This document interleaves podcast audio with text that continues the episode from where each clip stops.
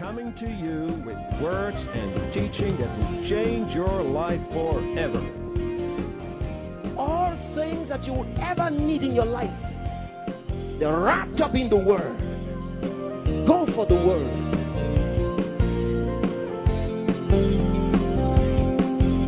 You need to understand these things. And when you get a hold of it, keep saying it. Don't stop talking it. Keep saying it. Keep saying it. The Bible says in the city of Ephesus, so mightily grew the word of God and prevailed. Can you shout amen? That's the course that I must follow. In the name of Jesus. Prosperity is mine. In the name of Jesus. The Lord is my shepherd. I shall not want. He makes me lie down in green pastures.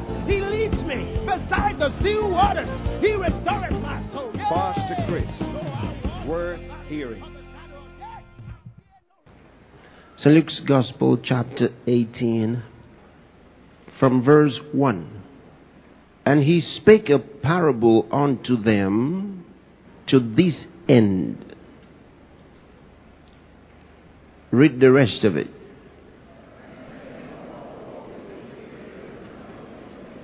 Again. One more time. Those of you in the gallery, can you see it now? Okay, what did you what did you see in St. Luke's Gospel chapter 18 verse 1? You read it to me.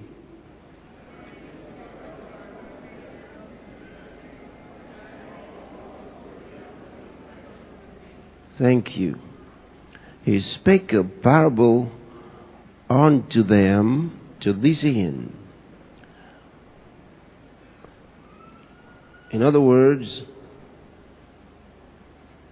the meaning of the parable, the reason for the parable, was to teach them and instruct them that men ought always to pray and not to give up, not to lose heart, not to give up. And I want you to turn to the book of Acts.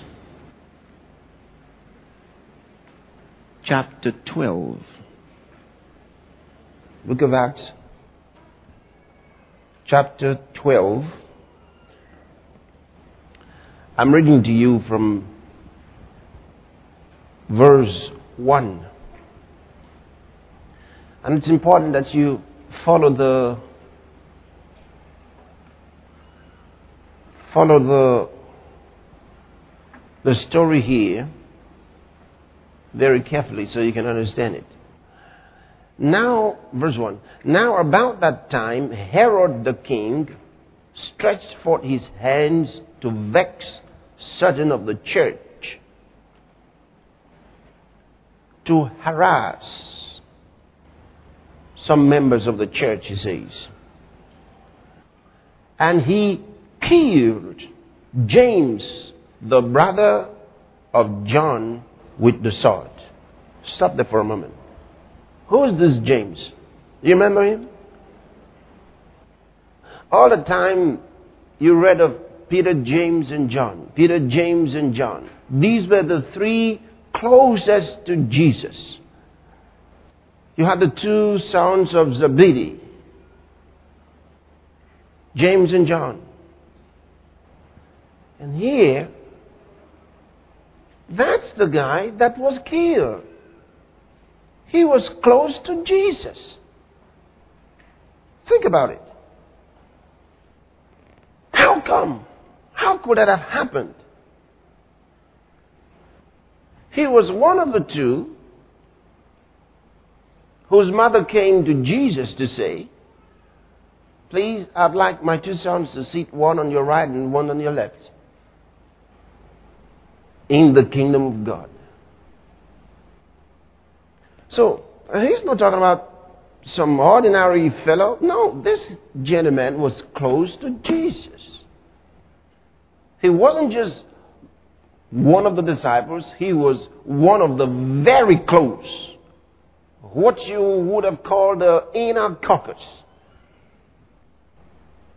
When Jesus went to the Mount of Transfiguration, he took three people with him. Who were they? Peter, James, and John. So, the Bible says Herod the king harassed the church.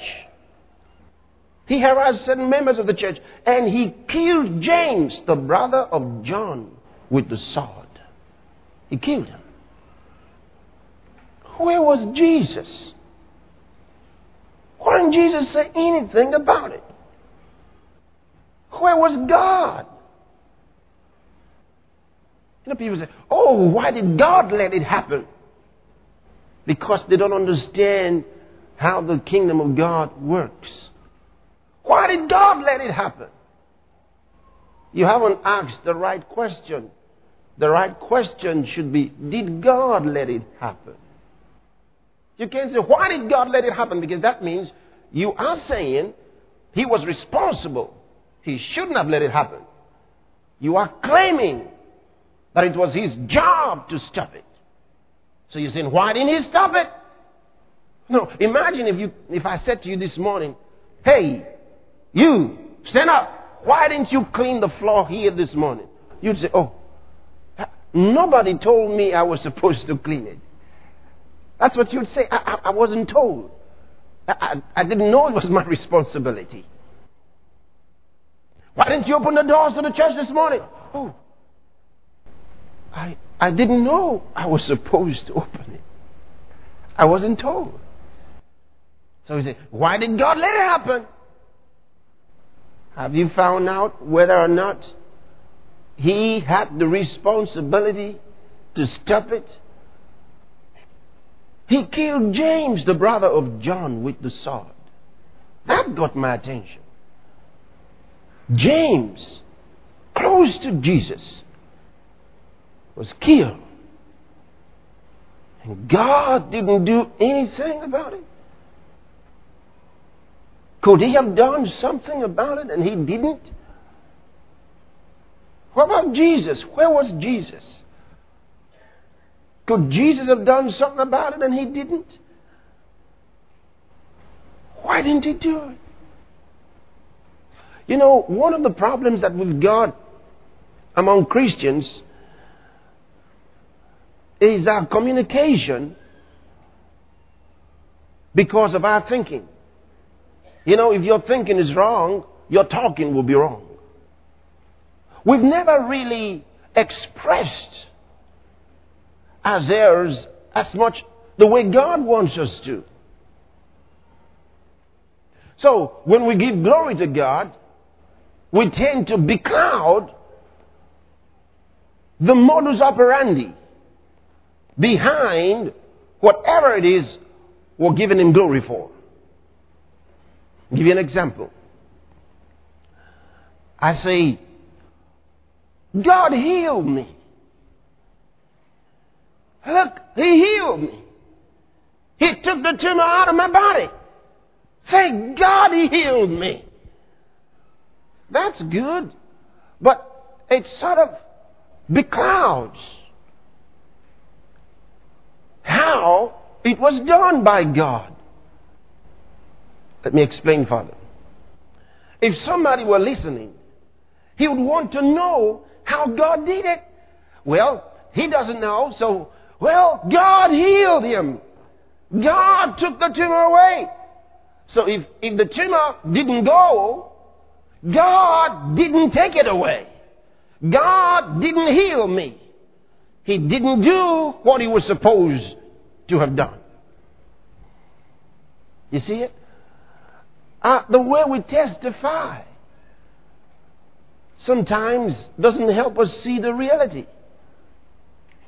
There's nothing wrong with saying God did it. But it doesn't help us understand.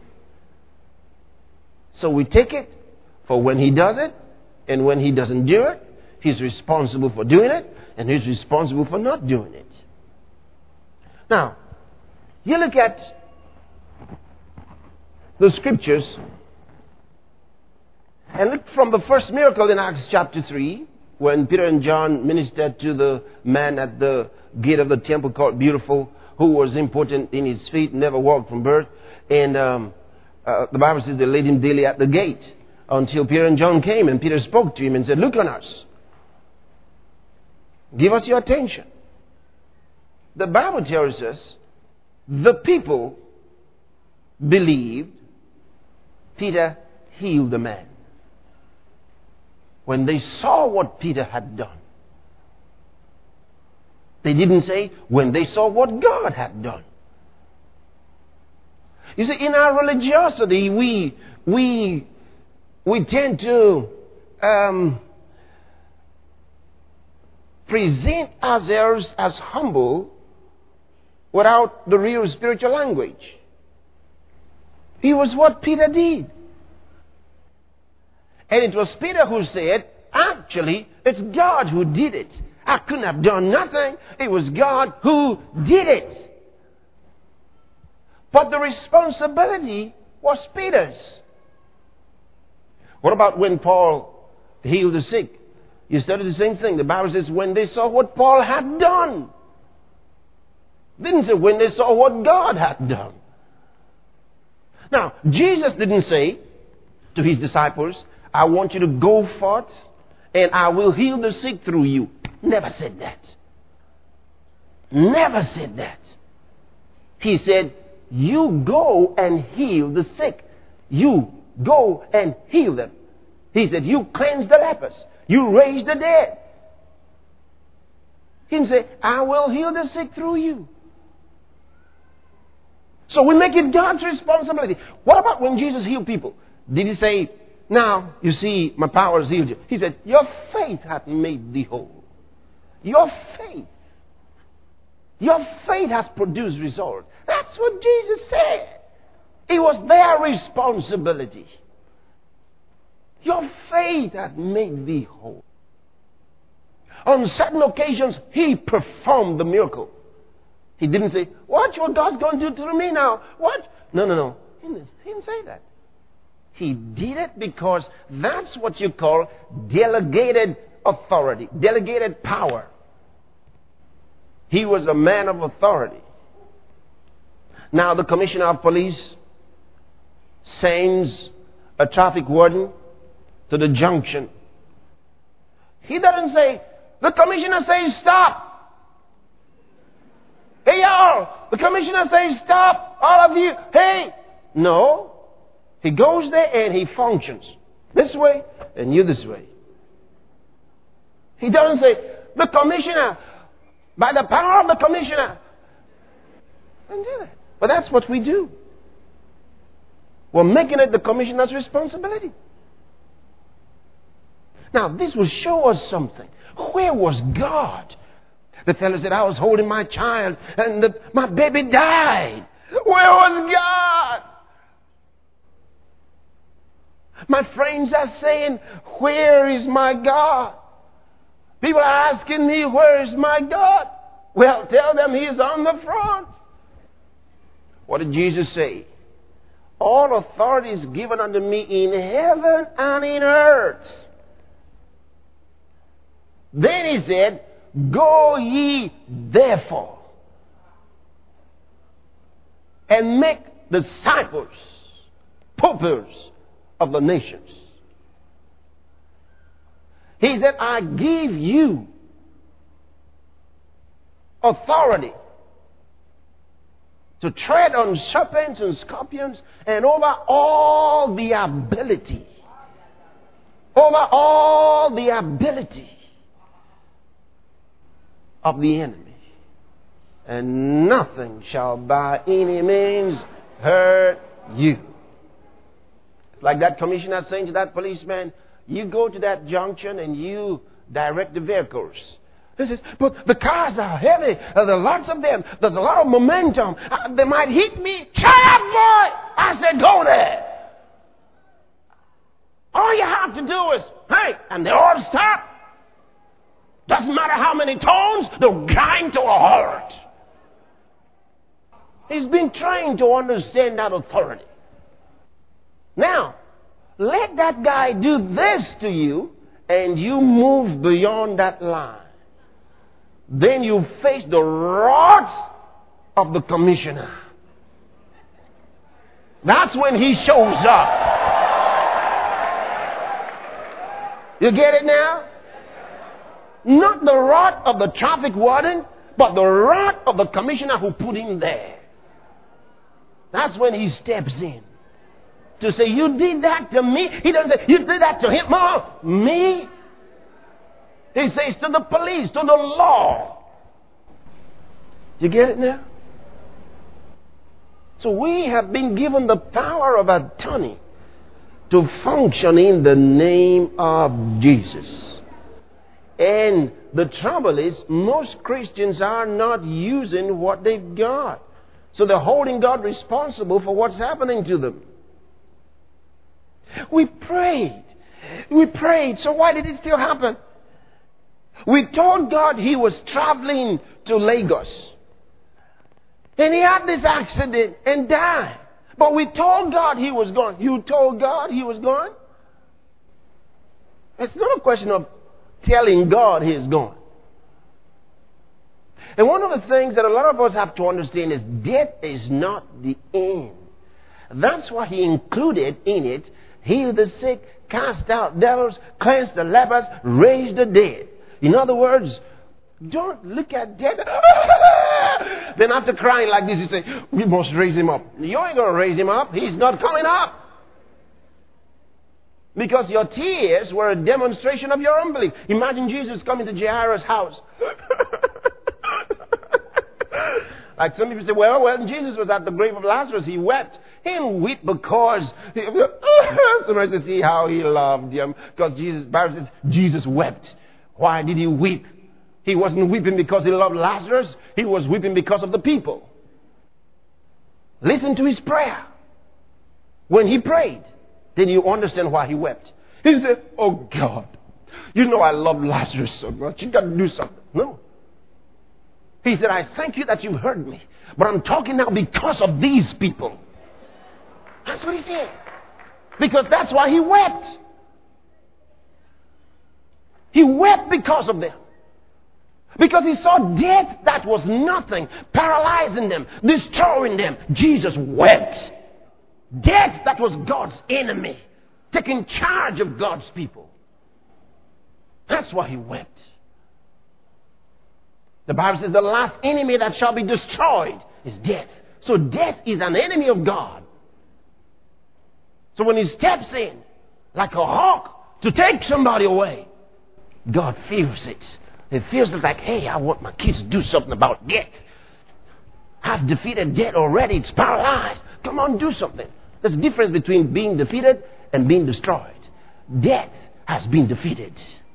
That's what the Bible tells us. But it shall be destroyed, annihilated. The car knocked the boy down. He's dead. Jesus. no, no. Stand as a man of authority in the name of Jesus. I keep his life in him.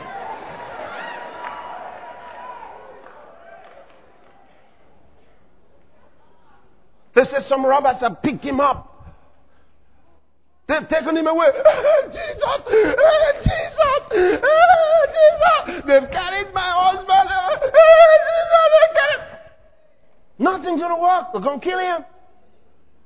You stand where you are instead of running. You say, in the name of Jesus. With joy. Because you can do something about it. Doesn't matter where they're taking him. In the name of Jesus.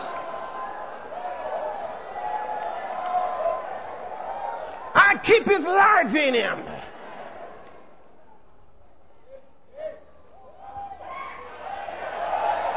You still there? I told you about a man.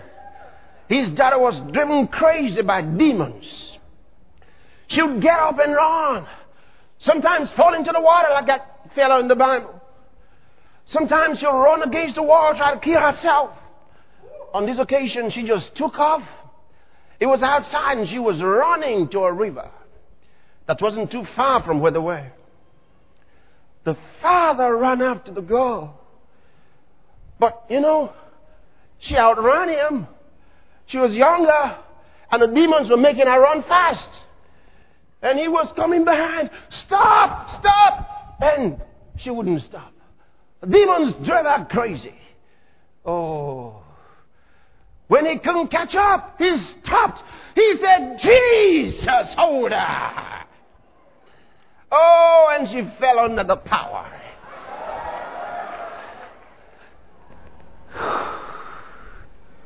And he went there and picked her up. Well, he was just learning about authority, and, and Jesus let him get by with that. Next time, he shouldn't say, Jesus, hold her. Stop in the name of Jesus. Because when you're growing up as a baby, he allows you to do some things. Paul said, When I was a child, I thought like a child, I spoke like a child. I acted like a child. He said, but when I became a man, I put away childish things. God expects you to put away childish things. Childish things such as, oh God, in the name of Jesus, as we are going to bed this night, please protect us. Uh-uh. Don't pray like that. It will not work. Don't you understand? I know you've been getting by. Something wrong, my God. You say, in the name of Jesus, we are protected. We are in the presence of God. We live in the presence of God. Somebody said, How can you just, you are taking God for granted? You know, religious people, they say, You're taking God for granted. You think He's on our obligation to do what you want? Okay, hold on, hold on, hold on. Where did you find that I was taking God for granted? Don't you think your reasoning is your problem? You're telling me that I am taking God for granted. How did you find out that somebody could take God for granted? How did you know? It's not in any book in the world. How did you come about that information? You see, your assumption is your problem. You are cheating God. Uh, really? How do you know? Your assumption is your problem. You think you can get God to do whatever you want? Well, why do you think I can't? And why do you suppose that's what I'm trying to do? Your assumption is your problem. God said, Ask me. I didn't tell him to tell me that. He said, Ask, and it shall be given you. Seek, and he shall find. He said, Knock, and it shall be open unto you. What did Jesus say? Whatsoever you shall ask the Father in my name, He'll give it to you. He didn't say, if you ask anything, if He wants to, He says, according to His will. What is according to His? According to His word. That means ask according to His word. Hey, hey, hey. Listen. He's not saying ask for things that are in His will. Zovractico sonjolamanda. Did you hear what I said?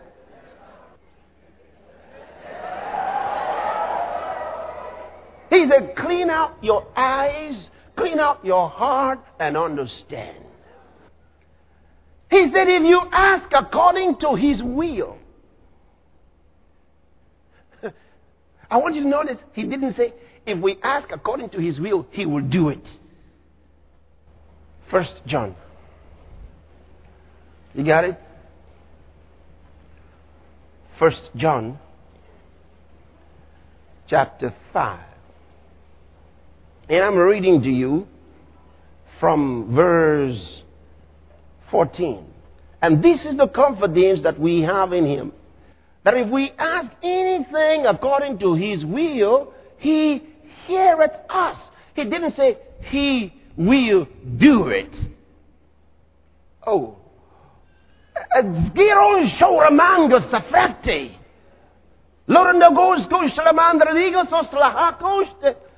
Ons on the eager start.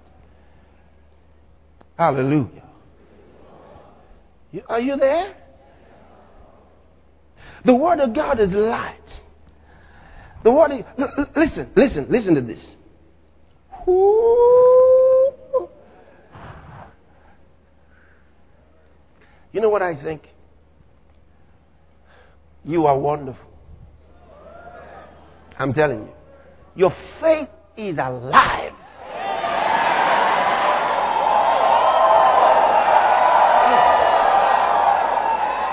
You see, the Bible tells us how that Paul perceived that a certain man at the city of Lystra had faith.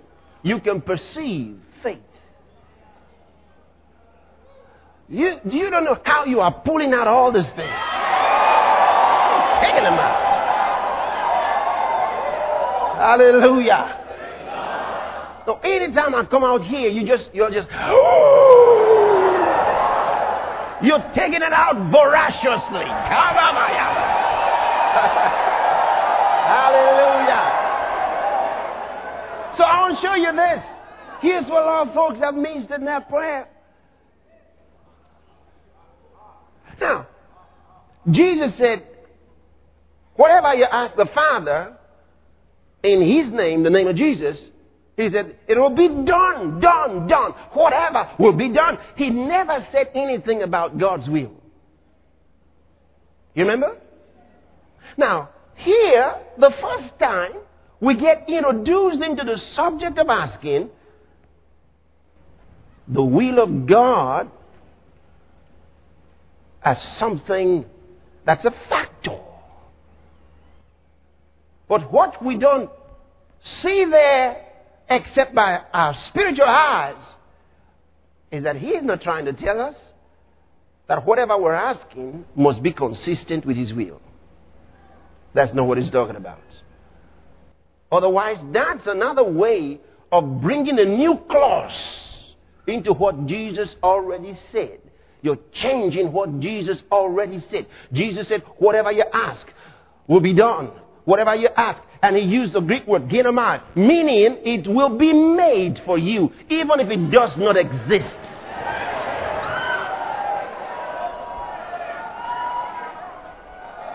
You see that? So, to come over here now and hear John telling us that when we ask, it's got to be something that's within the framework of God's will, we'll be introducing a new clause into what Jesus said. You're changing what Jesus said. He didn't say it's got to be according to His will. He didn't say that. He didn't say that. He didn't say we must find out if it is consistent with His will before we get it. He didn't say that. You're changing it. And John's going to say, I didn't change it. That's not what I said.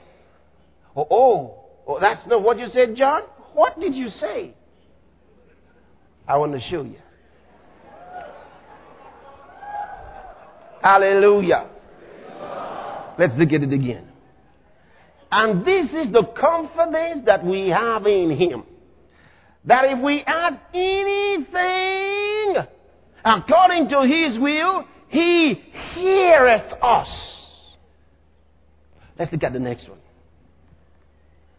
And if we know that He heareth us, whatsoever we ask, we know that we have the petitions that we desire of Him. Oh, look, He separated them. Look at it. The doing of it and the hearing of it are two different things. So, what is the man saying? He is saying the same thing that James said. When James said, Does anybody lack wisdom? Let, let him ask of God, who gives to all men liberally and upbraideth not. Then he said, But let him ask in faith, nothing doubting. For the one who doubts is like a wave of the sea. He says, Let not that man think he shall get anything from God. What's going to, as far as James is concerned, you don't get what you want because you're not asking in faith. So he says, Let that man ask in faith without doubting. He says, Because if you doubt, don't think you're going to get anything. And that's consistent with what Jesus said. Now, so what's John saying? This is the confidence that we have in Him. that if we ask anything according to His will, that means the way you ask is what he's talking about, not what you ask about. Because he's talking about the hearing that we get. It's the way you ask. Ask according to his will. That means ask in faith. That means ask in the name of Jesus. That's what he's talking about. That's all. Then he says, if we ask in faith and in the name of Jesus, he hears us. Because he hears whatever we say in the name of Jesus. Then he says, if we know that we are heard, then we have the confidence that our petitions are granted us. We never need to be afraid that what we might be asking about is not consistent with God's will. Why? Jesus said, If ye abide in me, and my words abide in you, he didn't say, Ye shall ask what I will. He said, Ye shall ask what ye will, and it shall be done unto you. You see the subject of the will of God? Religious people say, when you were asking, were you sure it was God's will? Maybe that's why God didn't do it. Mm-mm. God's not saying, my will. He's not saying, ask my will. Jesus said, if ye abide in me and my words abide in you, ye shall ask what ye will. That's St. John's Gospel, chapter 15, verse 7. You can see it for yourself. Ye shall ask what ye will, and it shall be done. He didn't say, ye shall ask what I will. He said, ye shall ask what ye will. Now, what if we ask something that's not in His will? Well, that's why He said, if ye abide in me and my words abide in you. Because if ye abide in Jesus and His words abide in you, that means your will sinks in His will. You don't have a care in the world about, is it God's will? No problem. No problem. Because He abides, His word abides in you, and you abide in Him. So there's a oneness. Hello. Is that too big for your theology? Is it, is it too big? Can you think like, hey, hey, come on. That's why a lot of people are confused in their lives. Don't know whether or not to ask for something. Maybe it's too big for me. Maybe I shouldn't ask. Maybe I'm being greedy for asking. Well, if you have a problem about His Word abiding in you, that's a separate thing. So go get the Word in you. Hallelujah. You get it? All right. Remember where we started from that Herod was angry. He began to harass the church and he killed James, the brother of John, with the sword. He killed him. He killed him.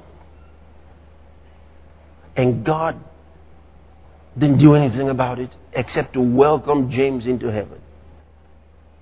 And Jesus didn't respond. Turn to that place again. Let's see the rest of it. You ready?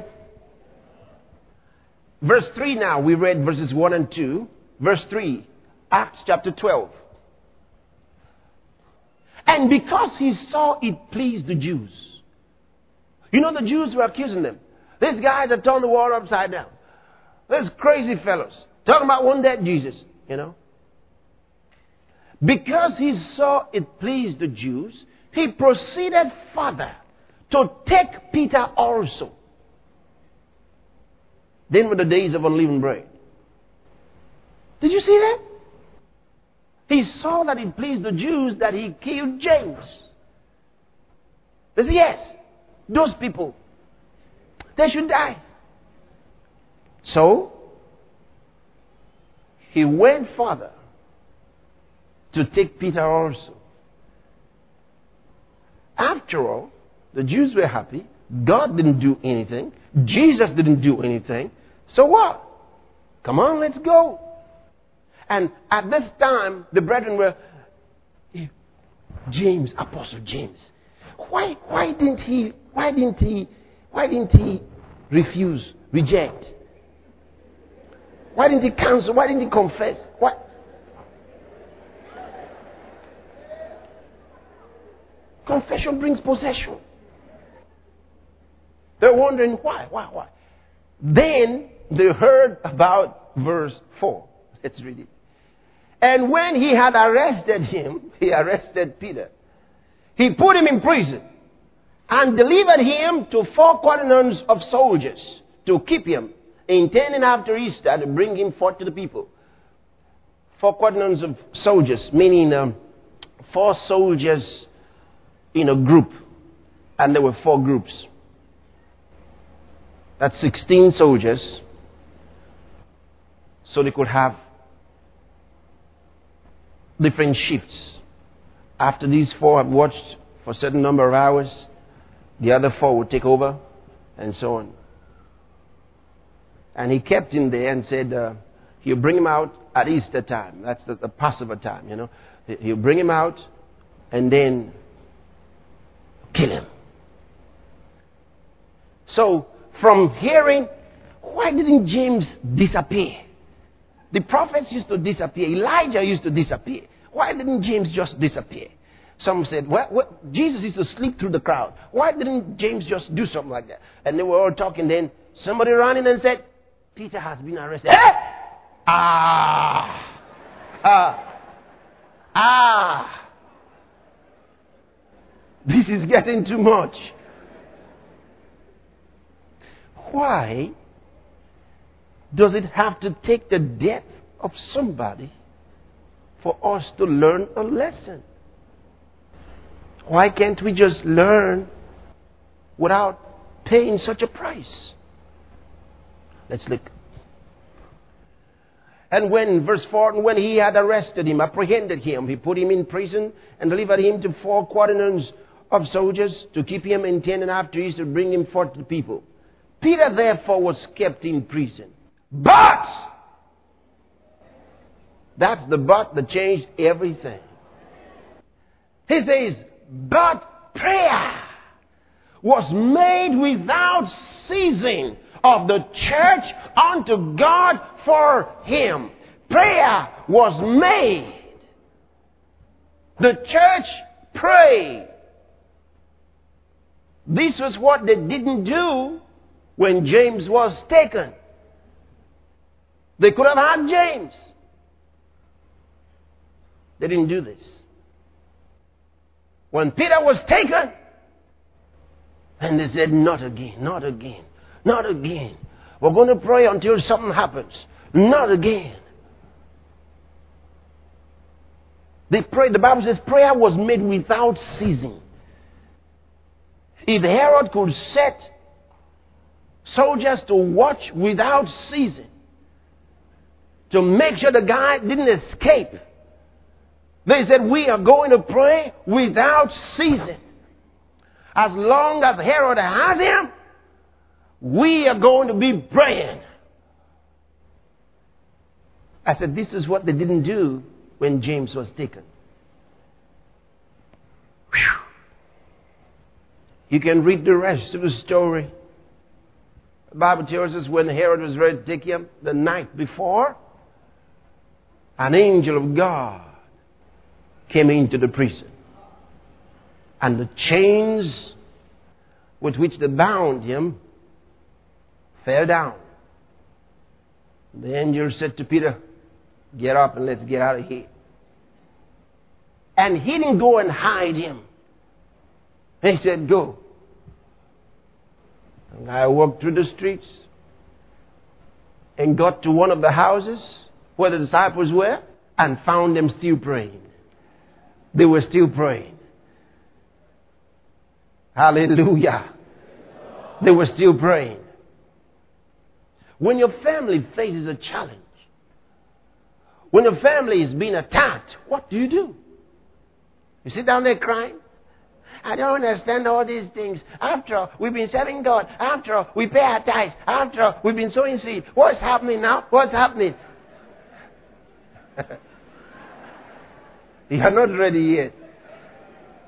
Because after James is taken, they'll go for Peter.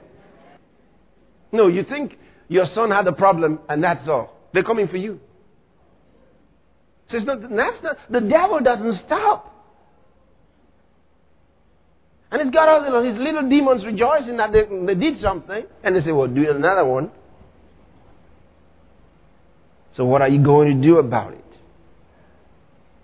In your family got four brothers. All four brothers just lost their jobs. You are keeping quiet. What are you waiting for? Wait till they take Peter in the house. Because they're going to take Peter. They've taken the James of your finances.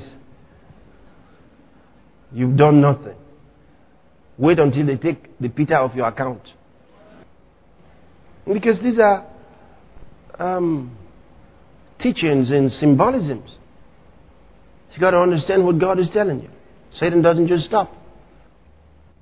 No, think like you want to run for political office and then some young guy comes to your house. No, no, no. Say, I hear you want to run for governorship. Say, yes.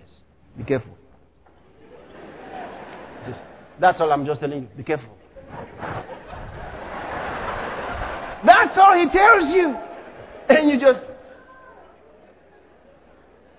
You call Mr. Chairman. I don't think I want to run again.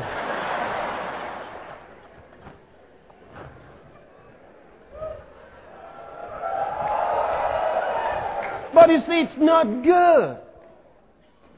We can't just They've changed the way we live. They've changed everything. They've changed the world. They've changed the world. Sometimes I think about the little kids who are growing up now. What kind of a world are they going to meet? They can't play outside. Everything has changed. At this time, I want us to pray. It can't go on like this for much longer. We've got to pray. We've got to pray. One thing you need to know about violent people is that they are very timid. That's one thing you need to know about violent people. In fact, the reason for their violence is because of their fears. They are very timid. When you find guys who hold guns and try to harass other people, know one thing. They have no self confidence. They have no hopes. They have no ambitions. They don't believe in themselves. They are frightened. That's why they are violent. Have you ever listened to stammerers? What happens when they start stammering? They get angry. Why do you think they get angry? A lot of stammerers are hot tempered. Why? Because they can't communicate what they want to say. So it stirs up their anger. The lack of confidence. That's why people terrorize other people. It's like in the court. A hot tempered lawyer can't win. The other fellow just, all he has to do is make you angry. And you lose the case. Hallelujah. So, we shouldn't be afraid. We shouldn't be afraid of it. We have to pray. It says, but prayer was made. Prayer was made without ceasing of the church unto God for him. Hallelujah. Hallelujah. First, I want us to pray for our nation and pray for all who are Christians who want to run for political office. And pray for all those who have a good motive for running for political office. Some of them are honest and they think they want to change things. At this moment, we're not just we're not asking that they win anything. We're praying for the protection of their lives. And that the plans of those who would want to harm them will not come to fruition. All right? You pray like that. And then pray for all of our brethren throughout this country. I don't want them to be victims of these kind of things. You understand? Want us to pray. We'll pray for them. Remember what Paul said that we might be delivered. So we should pray that we might be delivered from wicked and unreasonable men. Herod was wicked and unreasonable. And they prayed that God would deliver Peter from his hands. And these are wicked acts. Don't take things like this lightly. The one who may be a victim may just be the one who was supposed to help you somewhere in five years' time. And now he's been taken out of the scene. Look at James. Peter was delivered. The Bible shows us it was because the church prayed. If the church hadn't prayed, Peter would have been killed. What about all those whom Peter would have saved? What about those whom James would have saved? If James had lived longer, he could have touched more lives for God. Look at Paul. You see, you have to understand the scriptures. Paul said something. He said, I'm in a strait betwixt two. I'm trying to think whether to die and go to heaven or to stay. In other words, he had a choice.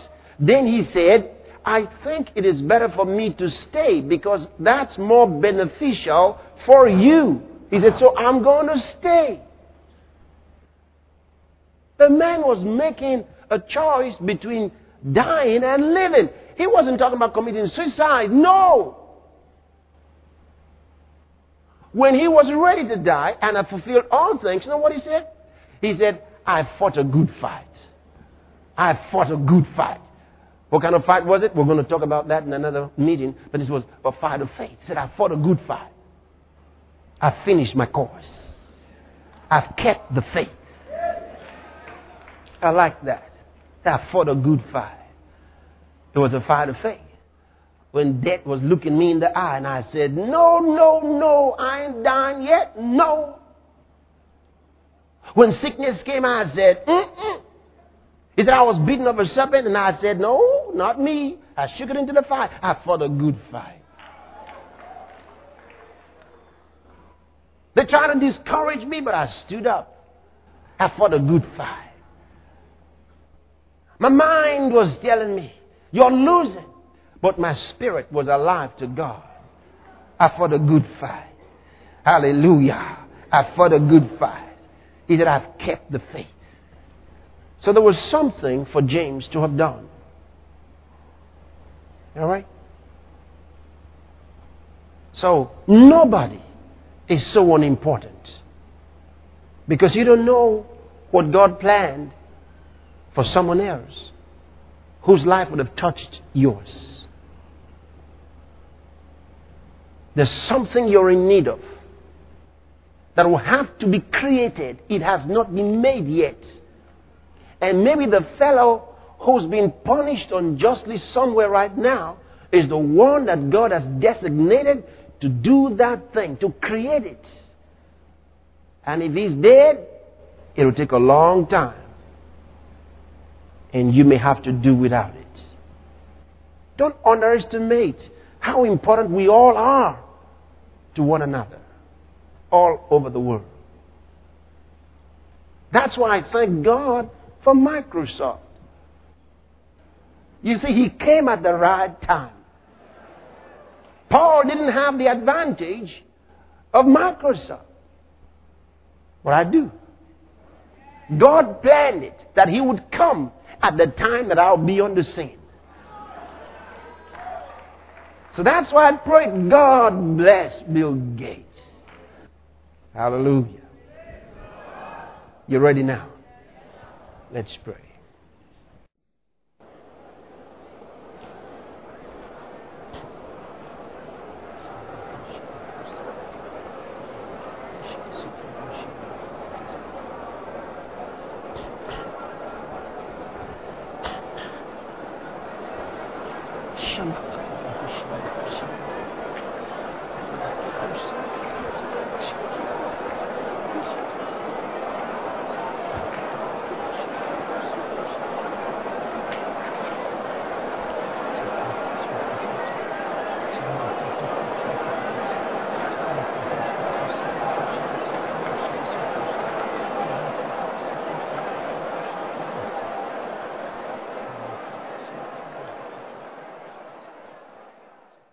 We're still praying. Now, before we go on, I want to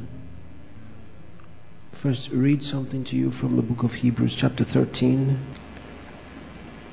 And I want you to read verse 3.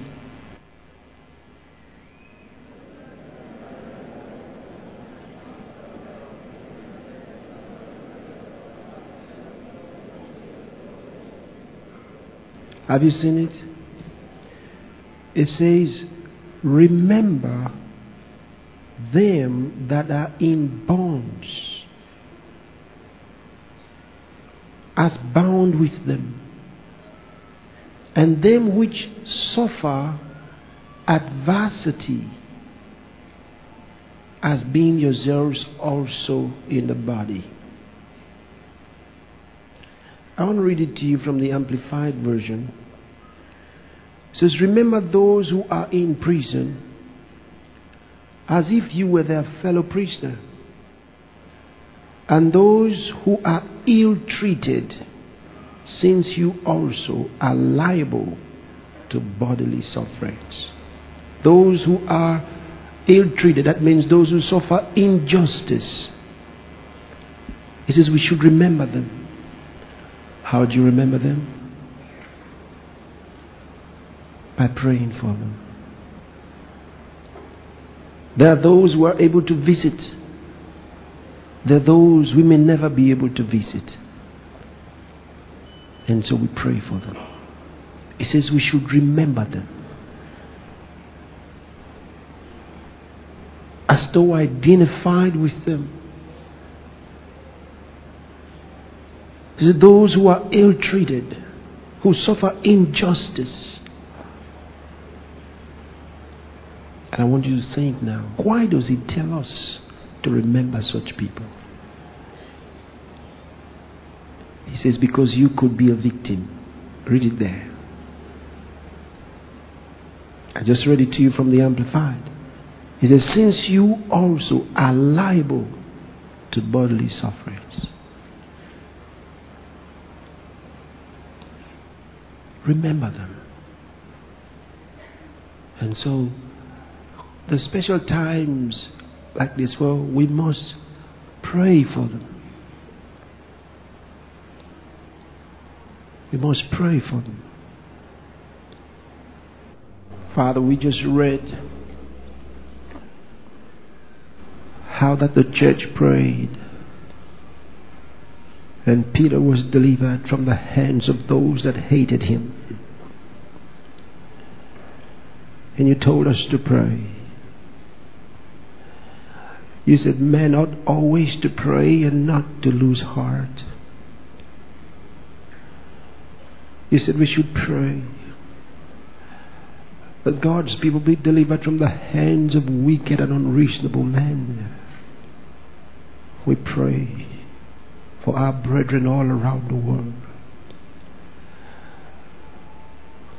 We pray for those who suffer injustice. Some of them are in prisons. Some of them have been abducted somewhere. Some of them are suffering some ill treatment in different places. We're asking for a supernatural intervention. That they be delivered from the hands of those who hate them. We pray that the killings in Iraq will stop. Because you love them. So many are dying without ever hearing about Jesus. Oh, that there be a solution to the problem in Iraq. Stop the killings. Stop the bloodshed. Forgive their sin. I pray. Forgive their sin. Forgive their sin. Thank you, Jesus. We pray for those at the West Bank in Gaza, throughout Palestine, who are asking for a miracle.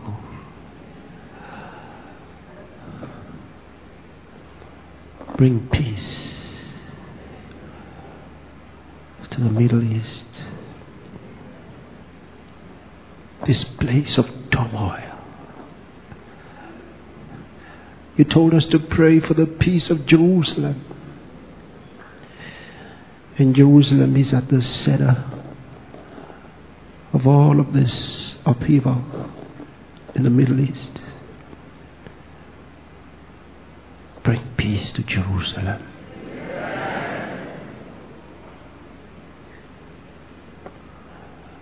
Thank you, Jesus. Thank you, Jesus. Lord, a new dispensation is about to begin our country here. And there are those who are interested in political office. We're asking that our nation be favored with the right leaders. Leaders who are committed, who are patriotic,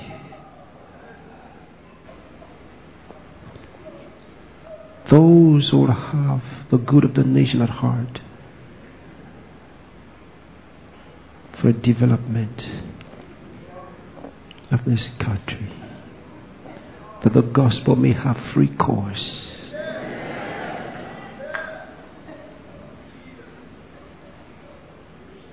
And Lord, we've been preaching the gospel all over this country.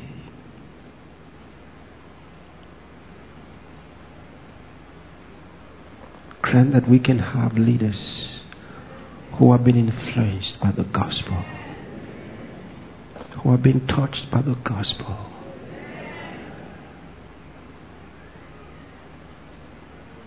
And that they will prescribe immoral laws in our nation.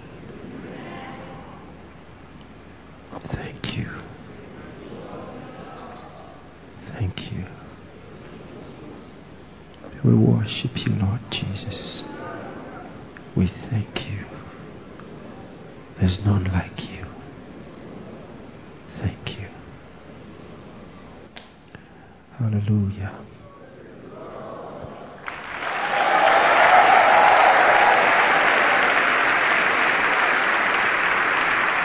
Lastly, lastly, I want you to pray for your loved ones. Pray for them, for their protection in their going out and in their coming in. Pray that they'll be guided with the wisdom of God.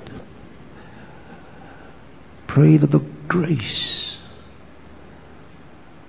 that God has given us will increase in their lives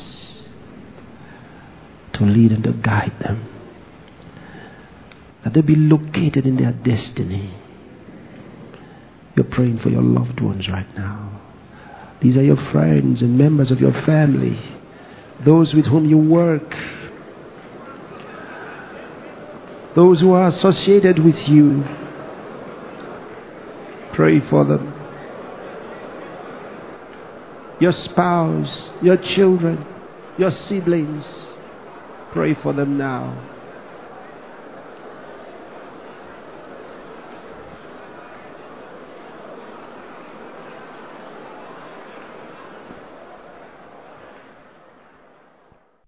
And as I pray for you, By yourself, you say, I receive.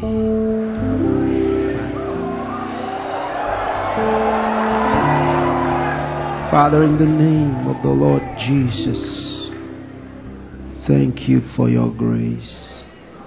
Thank you for your love. Thank you for your kindness. I pray for these ones who are here before you. That they would see the glory of God in the land of the living.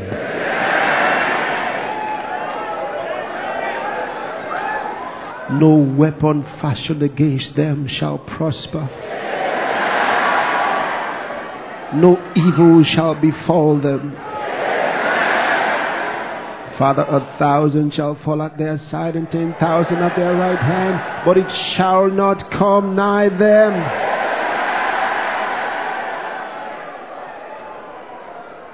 Your grace protects them in their going out and in their coming in. None of their steps shall slide.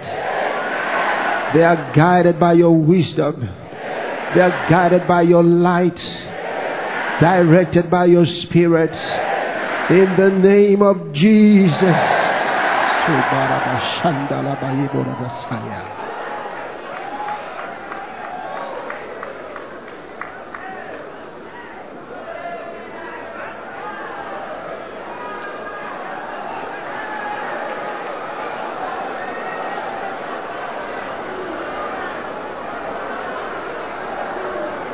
Hallelujah.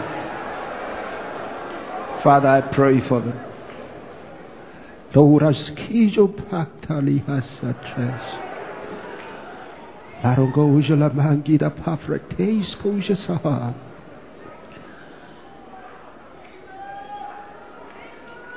As they move, their steps shall not be hindered. Their progress shall not be hindered. Thank you, Holy Spirit.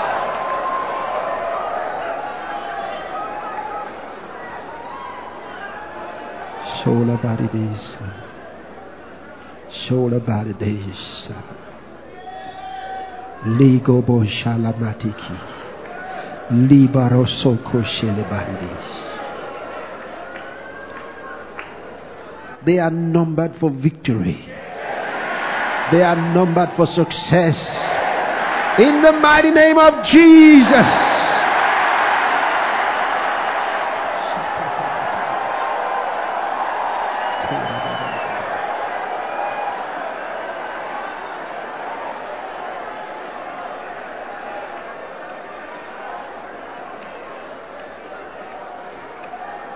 Father, they walk on in light, and in their path there is no death.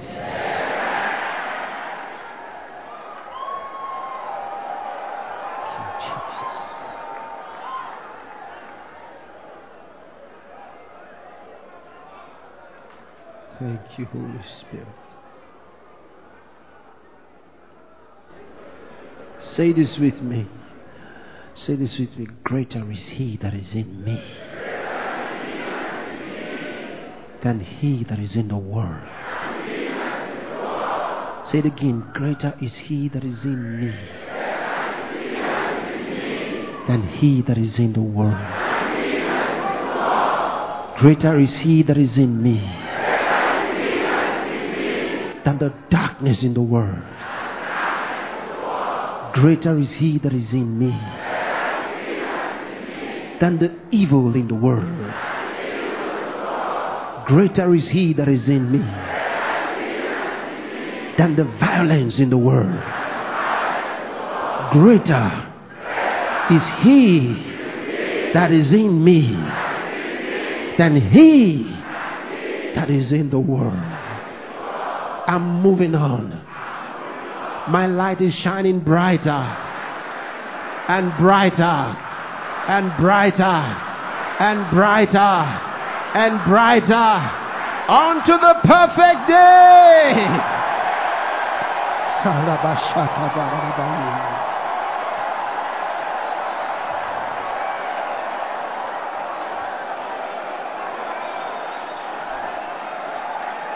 Thank you, Jesus. I'm not a victim. I'm a victor. I'm not a victim. I'm a victor. I'm a victor. I'm a victor. I'm a winner, not a loser. Thank you, Jesus. Thank you, Jesus. Thank you, Jesus. Hallelujah.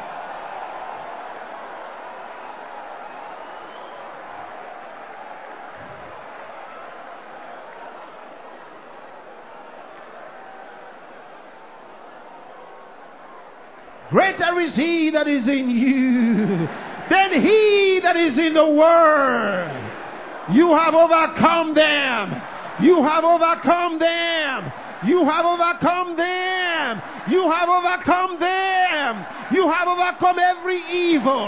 You have overcome the spirit of violence. You have overcome the darkness. Because greater is he that is in you than he that is in the world. Hallelujah. Give him praise. Go ahead and worship him. Give him praise. Worship him and give him praise. Worship him and give him praise.